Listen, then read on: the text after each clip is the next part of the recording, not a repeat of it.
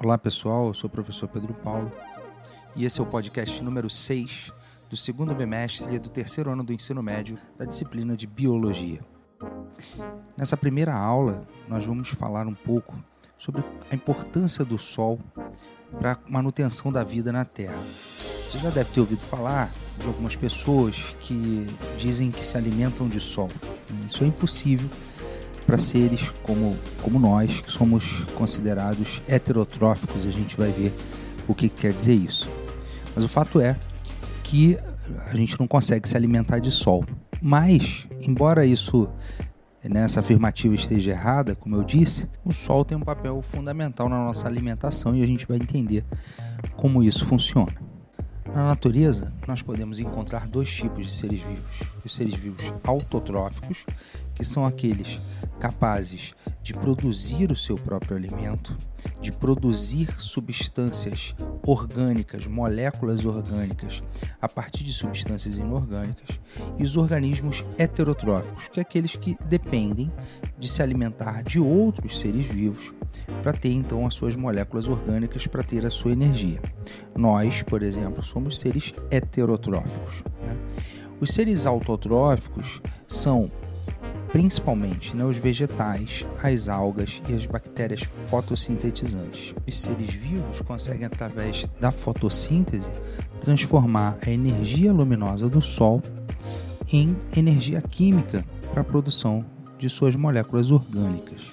A luz solar é absorvida por pigmentos como a clorofila e a partir de reações químicas complexas, você já estudou no primeiro ano, quando você estudou fotossíntese, é produzido então absorvido o gás carbônico e a água e é produzido então oxigênio e moléculas de açúcar como a sacarose.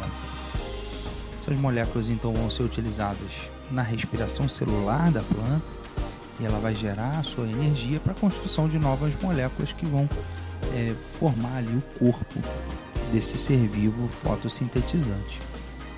Ocorre que nem toda a energia que é produzida, nem todas as moléculas orgânicas que são produzidas são utilizadas é, pelo aquele ser vivo, pelo, pelo ser vivo fotossintetizante que a produziu. Parte dessa energia fica armazenada sob a forma de moléculas orgânicas no corpo desse ser vivo. E, um, e um outro ser vivo heterotrófico, ao se alimentar desse ser vivo, ele está então absorvendo aquela energia química em moléculas orgânicas que foi produzida pelo ser vivo fotossintetizante.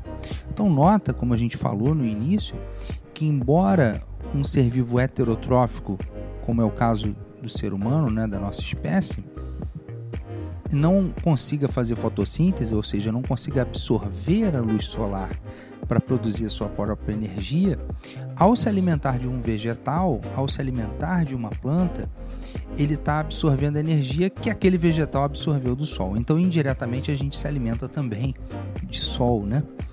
É, fazendo um paralelo aí com o que a gente falou no início da, do podcast. Agora, e ao me alimentar, por exemplo, de uma carne de boi, ou de uma carne de porco ou de um frango, eu também estou absorvendo essa energia? Eu não estou me alimentando de um vegetal? Sim, está está dessa mesma maneira absorvendo essa energia. Por quê? Porque aquele frango, aquele boi, se alimentou de um vegetal. Então, por exemplo, no caso do boi, se alimentou lá de capim, de grama, né? É, de farelos, que são de origem vegetal. Ou seja, um vegetal, um ser fotossintetizante, um autotrófico, é um ser vivo autotrófico, absorveu a energia do sol, produziu o seu próprio nutriente, a sua própria, a sua própria energia, seu próprio alimento e parte ficou reservada, né, ali no seu corpo e foi absorvido por pelo no caso ali o boi. Ao me alimentar do boi, eu estou me alimentando da energia de quem? Da energia que veio daquele ser vivo autotrófico. Isso tem uma série de implicações que a gente não vai discutir hoje, mas nas próximas aulas. Então esse foi o podcast número 6 do segundo bimestre do terceiro ano do ensino médio. Eu sou o professor Pedro Paulo, espero que você tenha gostado e até a próxima.